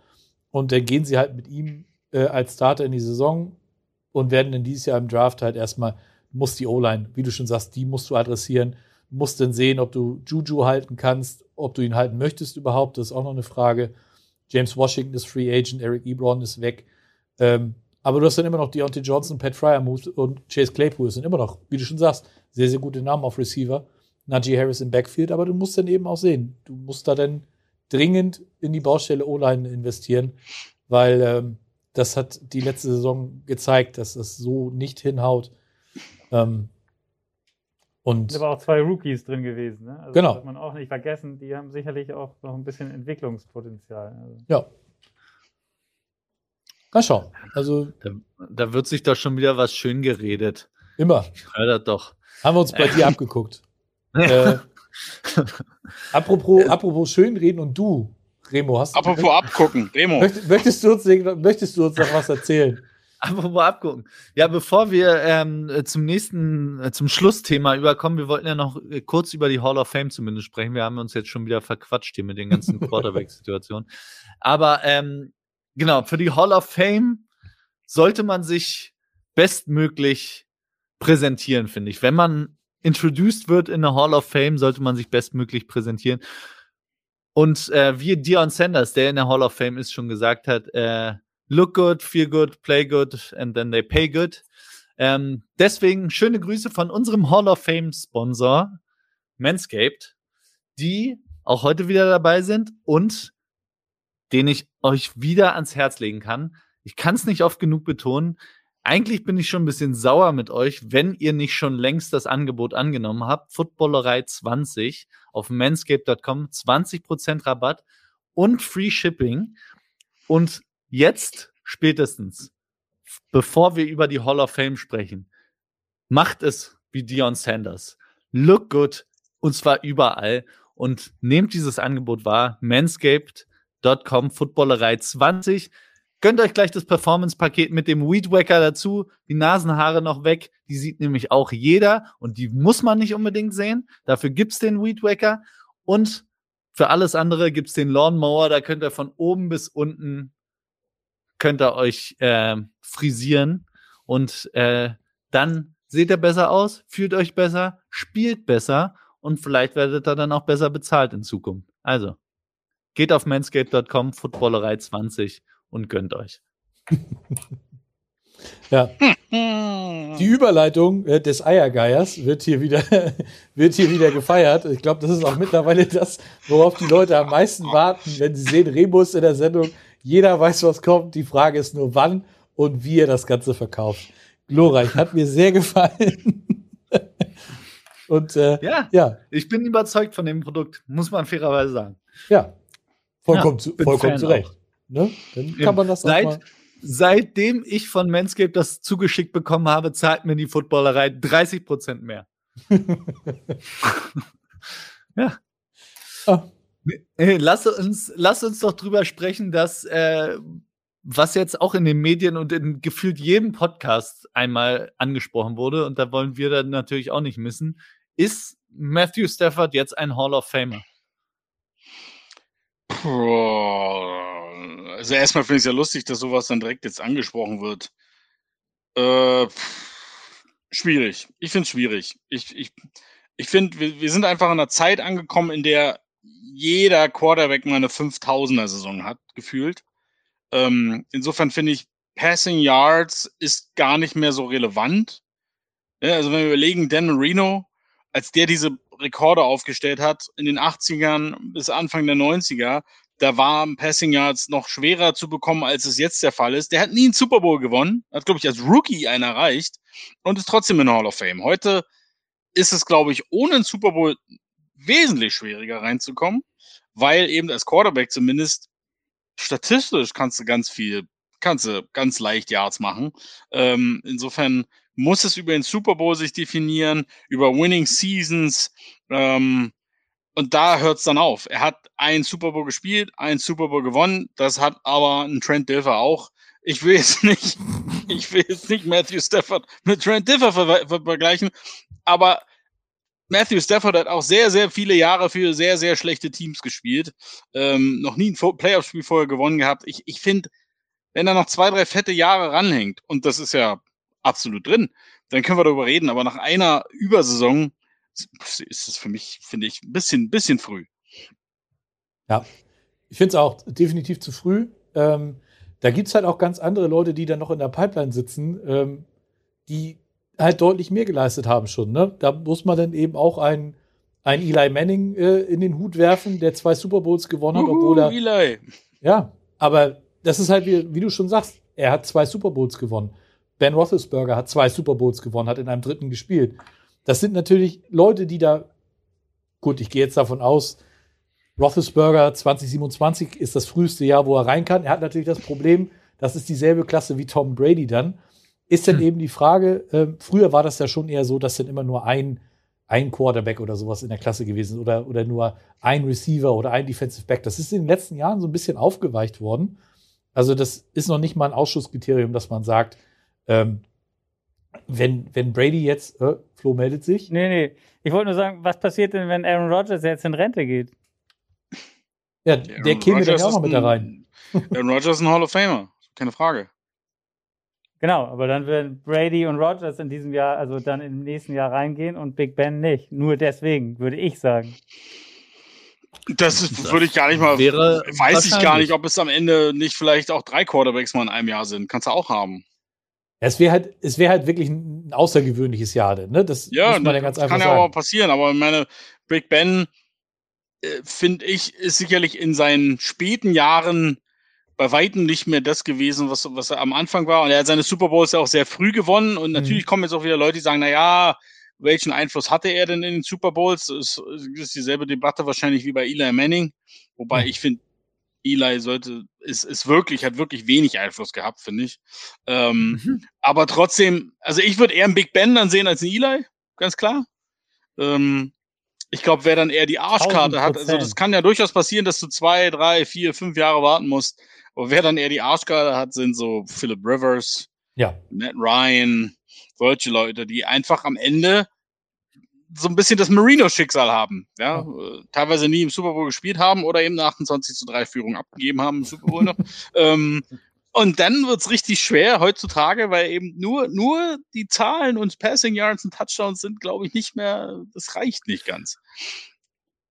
Und kurzer Anschlag auf euch. Ähm, Uh. Wie viel Quarterbacks glaubt ihr sind in der Hall of Fame aktuell? Kleiner Tipp, sind weniger als ich gedacht hätte. Äh, ich würde jetzt sagen 17. Bei Remo wäre ja auch Jimmy G in der Hall of Fame. Ja, irgendeiner muss er ausfegen. deswegen sind das weniger, als er gedacht hätte. Ich hätte, ich würde so um und bei 50 tippen. 50! Es sind 26. Oh, Genau, es Okay. sind 26. Also Boom, 17 fand ich auch sehr low, aber wenn, wenn man sich überlegt, 26 in den ganzen Jahren, in denen schon Football gespielt wird, ähm, so viele Leute aus einer Generation quasi schaffen es nicht rein. Und Mhm. da sind auch die Stats, sind ja dann immer die Frage, ja, aber der ist jetzt Top 10 in ähm, Passing Yards all time. Der hat die ähm, siebtmeisten ähm, Touchdowns geworfen in der Regular Season alles schön und gut, aber in der heutigen Zeit kommen halt immer mehr Leute in diese Top 10 oder dann Top 5. Es wird ja immer einfacher gefühlt vom Spiel her, diese, klar, diese. Rekorde aufzustellen. Ja. Und deswegen muss man da, glaube ich, auch andere Standards anlegen. Und dann fallen meiner Meinung nach auch Leute hinten über, wie ein Philip Rivers, wie ein Matt Ryan. Ähm, die haben dann am Schluss nicht den Impact auf das Team gehabt, einen Winning Impact auf ein Team gehabt, den man sich von einem Hall of Famer wünscht. Und sie haben auf der anderen Seite sind, waren sie nicht so ein Generational Talent wie ein Dan Marino, wo man gesagt hat, das ist der beste Quarterback der Liga. Das hat man weder bei Matt Ryan noch bei Philip Rivers, glaube ich, zu irgendeinem Zeitpunkt jemals gedacht. Und Matthew Stafford fällt da bei mir auch mit rein. Das Einzige, was für ihn meiner Meinung nach spricht, ist, dass er die zwei besten Saisons eines Wide Receivers, mehr oder weniger, also bei Kevin Johnson und bei Cooper Cup jetzt Quarterback war. Das spricht für ihn und er hat es halt jetzt geschafft. Er ist zu dieser Franchise gekommen, zu den Rams und auch wenn sein Impact jetzt im Super Bowl direkt nicht unbedingt, also er hat den Rams nicht das Spiel gewonnen, aber trotzdem kann man eindeutig sehen, Stafford ist zu den Rams gekommen und dann sind sie wieder in den Super Bowl gekommen und diesmal haben sie ihn gewonnen. Also die Mhm. Story kann man schon erzählen. Ja. Das, deswegen hat der, glaube ich, einen besseren, einen besseren Weg in die Hall of Fame jetzt als, als Matt Ryan und Philip Rivers, glaube ich. Aber insgesamt werden da einige Leute wegfallen, die in diesen ganzen Kategorien sehr weit vorne sind, glaube ich. Ja, ich glaube das auch. Also es, äh, er hat natürlich den Vorteil, dass er jetzt noch, noch ein paar Jahre hat mit den Rams, äh, wo er denn seine, sein Resümee quasi mal so äh, aufbauen und aufpustern kann, sage ich jetzt mal, dass er wirklich einen, einen, soliden Case hat, wenn er seine Karriere beendet, in die Hall of Fame zu kommen. Das ist, äh, denke ich, auf jeden Fall so, weil ich glaube, ein, wie du schon, oder wie man schon sagt, Matt Ryan, bei dem sehe ich das einfach nicht, dass er jetzt da noch irgendwie äh, das schaffen könnte, die Voter so zu beeindrucken mit seiner Karriere, dass er in die Hall of Fame kommt. Vielleicht irgendwann später mal im Seniors Committee und wartet dann Ja, 25 Jahre oder was auch immer. Das Ich könnte ich glaub mir schon vorstellen. Übrigens Aber- hat Matthew Stafford nur eine Winning Season mehr als Jared Goff. nur mal so. Ja. Auch äh, eine schöne Statistik, ne? Ja, aber, Aber aber der hat halt zu lange in Detroit gespielt, das ist unfair. Das ist unfair, aber es ist halt irgendwie auch pa- part of the game. Also, und wenn du dir an, äh, aber anguckst, eben ein Megatron oder, äh, fuck, jetzt hier, oh, fuck, the Running Back der Lions. Barry Sanders. Barry Sanders hier voll auf den Schlauch. Das waren halt auch generational Talents. Ja. Die haben Spiele alleine entschieden, jede Woche. Und das sind halt, obwohl sie bei den Lions waren. Ja. Und da muss man halt ganz ehrlich sagen, Matthew Stafford statistisch großartig, aber er hat ihn halt selten nicht in der Menge Spiele gewonnen. Ähm, und deswegen ist er für mich nicht, noch nicht außergewöhnlich genug. Also da sehe ich, da sehe ich andere we- wesentlich weiter vorne und wie, schon, wie wir alle jetzt schon gesagt haben, Statistiken, also rein yardsmäßig kommst du heute, glaube ich, kannst du keinen mehr. Ich meine, es gibt Quarterbacks in der Hall of Fame, die haben nicht mal 10.000 Passing Yards. Das war aber auch eine komplett andere Zeit. Also da Mhm. muss man, glaube ich, immer ein bisschen gucken, welche Zeiten waren das. Und heutzutage macht ja jeder seine 4.500 bis 5.000 Yards. Das kann dann nicht mehr an den Yards liegen, dass du in der Hall of Fame kommst. Eine Frage an Stolle hätte ich dann noch aber noch. Aha, Er, aha. er, Hall of, er Hall of Famer, Matthew Stafford oder Joe Flacco? Ja, das ist Also, aber. Das ist, das ist schon. Ich dachte, jetzt kommt hier ein eine krasse, crazy Frage, aber das ist ja fast immer- wie. Wurde aber zum Beispiel in Frage, also wenn jetzt Stafford nicht gewonnen hätte, den Super Bowl, Ja, hättest du ihn dann trotzdem über Flacco gesetzt oder nicht? als Quarterback schon, ja. Aber für mich wären dann definitiv beide überhaupt keine Diskussion für die Hall of Fame gewesen. Und Mhm. so ist der eine zumindest mal mit drin in der Diskussion, dass er vielleicht irgendwann hinkommt. Joe Flacco, Joe Flacco, der kann mit Jimmy G da mal einen Familienausflug hinmachen. Was ich, aber könnte denn zum Beispiel ähm, so einem wie, wie Stafford eventuell so eine Klasse wie dieses Jahr helfen? Die war ja so, wenn man mal drauf guckt, war die von den Namen her irgendwie, gut, das siehst du natürlich ein bisschen anders, Stolle, ne? Ähm, aber äh, da waren ja keine wirklichen, richtigen, großen Katzen dabei, die es dieses Jahr in die Hall of Fame geschafft haben. Katzen. Ja, kein, kein First Ballot Hall of Famer dieses Jahr dabei. Ja, Eher Leute, die wirklich ein paar Jahre warten mussten. Tony Bosselli fällt da ein. Der hat eine, auch eine sehr kurze Karriere gehabt, aber hat in, in dieser Zeit ja einen großen Impact gehabt, denn ähm, das ist halt irgendwie, man hat vorher so, oh, Devin Hester er hat First Ballot Hall of Famer, da habe ich gesagt, ey, der ist Kick-Returner gewesen. Warum sollte der ein First Ballot Hall of Famer sein? Aber gut, war in der Verlosung drin. Könnte Jede denn, Position ist wichtig. ja, ist richtig, aber doch nicht als First Ballot Hall of Famer. Ja gut, das, das, da, da steckst du ja auch nicht drin. Jeder Mhm. sieht das ja auch anders. Wer ist ein Hall of Famer oder First Ballot oder wie gesagt, jedes Jahr ist ja auch anders. Mhm. Wenn du überlegst, wie lange manche Coaches immer noch warten teilweise, um in die Hall of Fame zu kommen oder selbst ein Paul Tagliabue als ehemaliger Commissioner ewig warten musste, wo du denkst, ein Commissioner kommt wahrscheinlich sofort rein. Und dennoch Ähm, nur in der Centennial Class.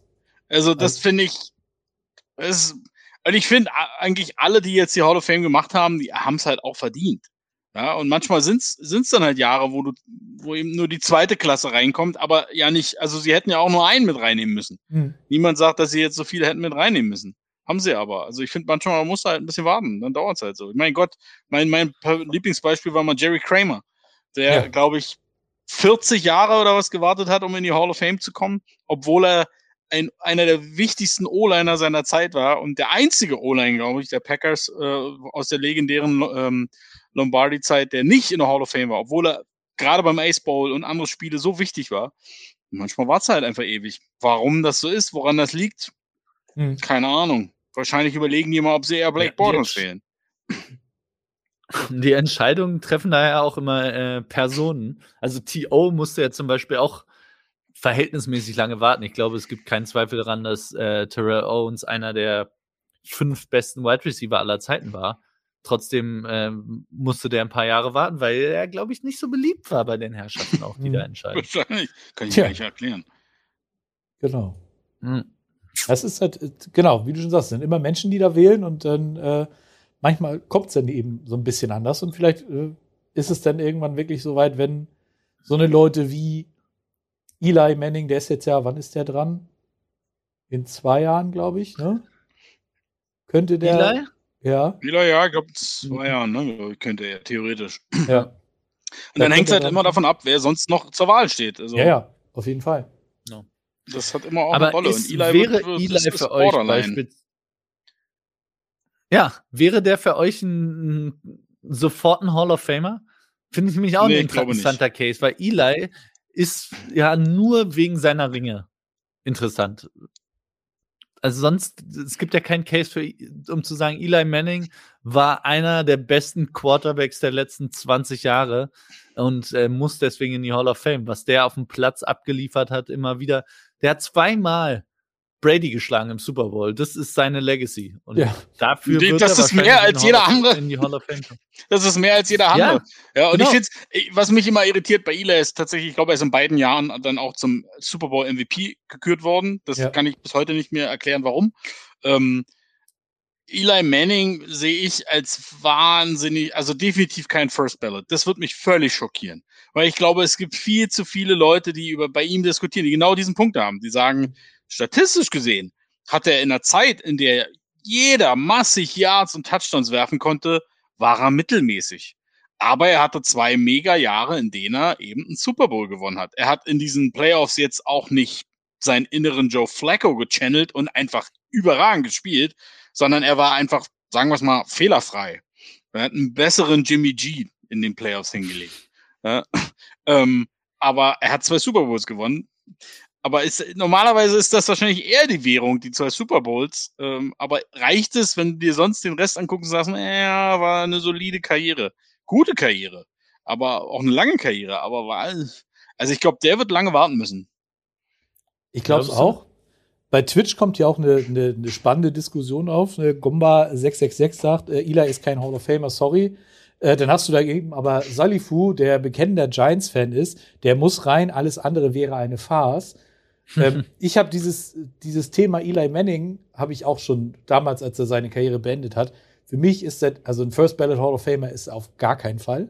Sorry. Weil eben genau diese Argumente, die ihr jetzt schon gebracht habt, die, die treffen einfach eins zu eins und hundertprozentig zu. Er hat zweimal äh, Brady geschlagen. Herzlichen Glückwunsch. Sehr gut. Toll gemacht. Waren alle dankbar für, dass äh, besonders die Dolphins, glaube ich, ne, dass er die Perfect Season der, der Patriots verhindert hat alles toll. Aber im Endeffekt, das kann, das, das reicht für mich nicht. Also klar, es kommt auch auf den Jahrgang an, da schreibt äh, King D40 jetzt nochmal. Es kommt immer drauf an, was, was ist da noch in der Klasse, was kann da noch kommen. Aber ich denke auch, also Eli wird, ich weiß nicht, ob er wirklich lange warten muss, aber so das eine oder andere Jahr, da muss er sich definitiv hinten anstellen. Das denke ich auch. Ja, müssen, müssen wir die Klasse abwarten. Ich glaube, dass er einen stärkeren Case hat als wir. Also ich bin wahrlich kein Fan gewesen von ihm und ihm zuzuschauen. Aber auf der anderen Seite glaube ich, dass man die Geschichte der NFL in den letzten 20 Jahren nicht erzählen kann ohne Eli Manning. Und das erzählt, glaube ich, was. Ich glaube, sein Case wäre noch stärker gewesen, hätten die Eagles nicht auch Brady geschlagen im Super Bowl. Dann wäre er nämlich der Einzige gewesen, hm. äh, der das zustande gebracht hätte. Das Aber, auch ein äh, Backup. Dann ist ja Nick Foles vielleicht. Ist Nick, ist Nick Foles mehr Hall of Fame als ähm, Joe Flacco? nee, un ungefähr e sehr ähnlich, würde ich sagen. Aber ähm, ja, ich glaube, es kommt komplett auf die Klasse an. Wenn es eine schwache Klasse ist, kann es auch passieren, dass Eli im ersten Rutsch gleich reinrutscht. Ja, Das ist uns überraschen. auf jeden Fall. Hm. Gut. Dann, Dann ha haben wir es ja für heute. dann haben wir es für heute um 20.20 Uhr. Das ist ja erschütternd. Das ist doch gut. Hm. Können wir uns mal dran gewöhnen, dass es wieder kürzere Sendungen werden jetzt in der Offseason, glaube ich. Ähm, Hm. Ich weiß nicht, was, was diese Woche programmtechnisch so großartig ansteht. Auf jeden Fall weiß ich, dass Donnerstag wieder Icing the Kicker kommt. Also da solltet ihr denn schon mal ein Auge auf den Podcatcher eures Vertrauens werfen. Dort gibt es dann wieder was Neues. Mittwoch wird es sicherlich auch wieder Boulevard geben. Stolle, äh, wirst du auch noch wieder tätig werden mit deiner Ja, aber ich glaube diese Woche nicht. Ich habe ein paar persönliche Themen, also Beerdigung und so eine Sachen. Also ich glaube, ich bin diese Woche raus. Hm. Wird denn ja irgendwann auch Zeit für den zweiten Mockdraft wieder, ne? Ja, wa- lass erstmal die Combine stattfinden. Mit Ja, oder ohne Streikern. Ja. Eine Und Sache, dann- die noch zu Ja. erwähnen wäre, ist die, ist das, ihr solltet ab morgen mal irgendwie auf Instagram gucken, weil Kutsche hat auf jeden Fall aus LA eine, schöne Riesentasche mit Super Bowl Merch mitgebracht, was wir in den nächsten Wochen hier verlosen werden, immer mal bei Instagram. Und ähm, da müsst ihr, glaube ich, gibt es morgen die erste Runde. Äh, also da mal Dürfen wir auch mitmachen? Schau ich mal rein, mach Wollte auch ich. gerade fragen. Wie bitte? Ja, wir drei schauen mal rein. dürfen. Wir sind ja schon offline, oder? Hat keiner mitbekommen. genau. Und apropos Merch, natürlich auch ähm, shop.footballerei.de. Guckt da auch mal rein für alle äh, Needs, um euch äh, zu bedecken.